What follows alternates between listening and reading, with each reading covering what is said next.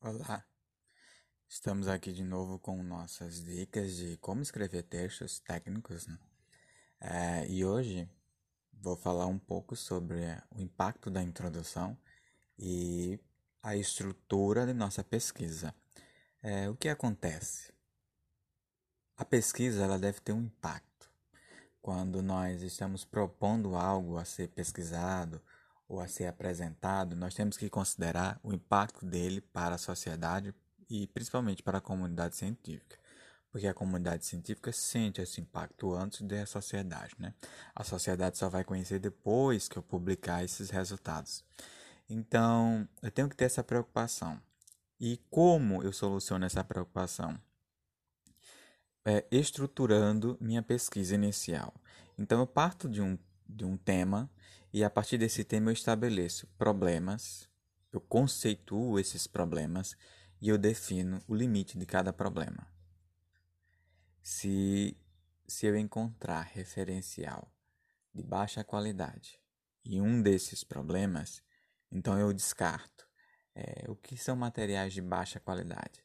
Exemplo, se eu estou pesquisando sobre a, as condições de moradia de, da população idosa no Brasil e eu encontro material que eles são antigos, 2013, 2012, 2009, 2002, isso significa que essa pesquisa não é útil para mim, porque os dados estão defasados. Então eu terei uma nota baixa no meu projeto se eu tentar apresentar esse tipo de pesquisa. Então, como, como eu posso elevar a nota do meu projeto? Levando a qualidade do problema. É, então, eu tenho que delimitar minha, o meu problema, conceitualizo ele, o que cobre o meu conceito, o que está englobado nesse conceito na minha pesquisa. Avali, pesquisar fragmentos e é aí que eu escolho palavras-chave, que à medida que eu estou conceituando, eu estou inserindo qual é o conceito disso aqui, ah, o conceito disso aqui é essa palavra-chave. Qual é o conceito desse outro problema? É essa palavra-chave. Então faço buscas por essas palavras-chave e relaciono, olha, qual é, a, qual é a validade dessa pesquisa? Ah, eu estou vendo que tem muitas pesquisas de 2020, tem muitas pesquisas que já foram lançadas esse ano. Ah, então esse, esse problema aqui, ele é atual. Ele está novo, ele tem um impacto. Porque estão publicando recentemente, estão publicando agora. Então esse é o tipo de problema que eu seleciono para minha pesquisa. Então se tem, se tem dados novos, se tem dados é, recentes, eu vejo, olha, desses dados recentes, o que eles não estão abordando ou não abordam com profundidade. E é aí que eu posso propor um trabalho. Um trabalho que avalie com profundidade aquele ponto que não está sendo considerado dentro de problemas que são apresentados recentes. Né? E esses recentes estão tá ligados a isso, a disponibilidade de material atual. Né? Quando eu digo atual, que tenha no máximo três anos de validade, né? 2020, 20, 2021, 2020, 2019, até 2018 é aceitável. Então, tenho que ter essa preocupação. Feito isso, a minha introdução vai sofrer um impacto, porque ela vai avaliar já descartando aquele, aqueles problemas que eu sei que são de baixo impacto, porque são antigos. Então eu já tiro essa possibilidade da minha introdução. Então minha introdução já vai começar com a definição do problema e um conceito bem estruturado, atual, com impacto.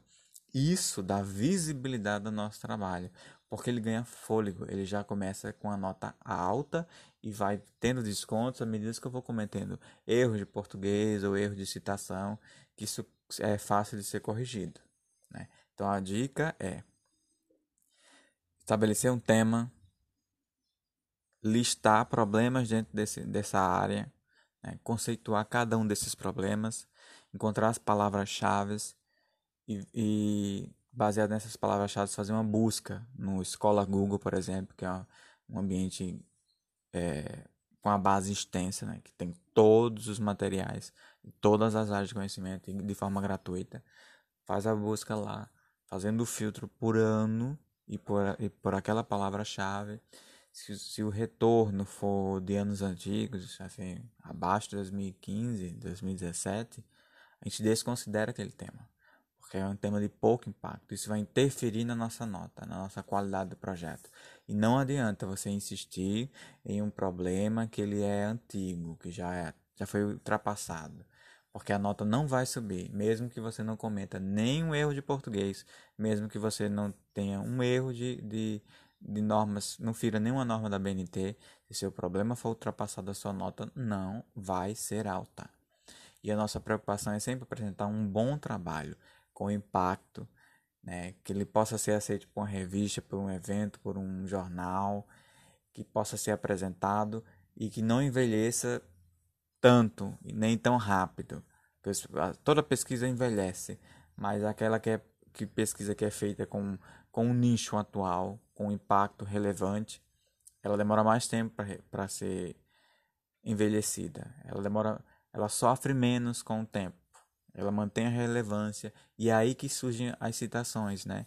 Quando um trabalho é bom, quando um trabalho é bem estruturado, dentro do impacto, a proposta tem um impacto, ele tende a ser encontrado, ele tende a ser citado e é aí que aparecem aqueles trabalhos que vocês não conhecem ainda, mas podem prestar atenção quando forem fazer busca no Escola Google, que alguns trabalhos aparecem com citações, quantidade de citações. Aqueles trabalhos que aparecem com quantidade de citações isso mostra o impacto daquele trabalho, a influência. Ele influenciou outros trabalhos. Tem trabalhos que têm citações de duas, três, quatro pesquisas e tem trabalhos que foram citados mil vezes, duas mil vezes. Então já é também uma forma de avaliar o impacto nossa, da nossa área. Se você encontra material que ele tem muita citação, prefira eles do que aqueles que não tem nenhuma. Prefira eles, porque se tem muita citação é sinal que é bom. É bom porque está sendo utilizado por muitas pessoas e todas elas estão sabendo aproveitar um pouco daquele trabalho. Então você também pode aproveitar alguma coisa dele. E pesquisa é, é assim que se faz, com representatividade e impacto. E era isso, e até a próxima.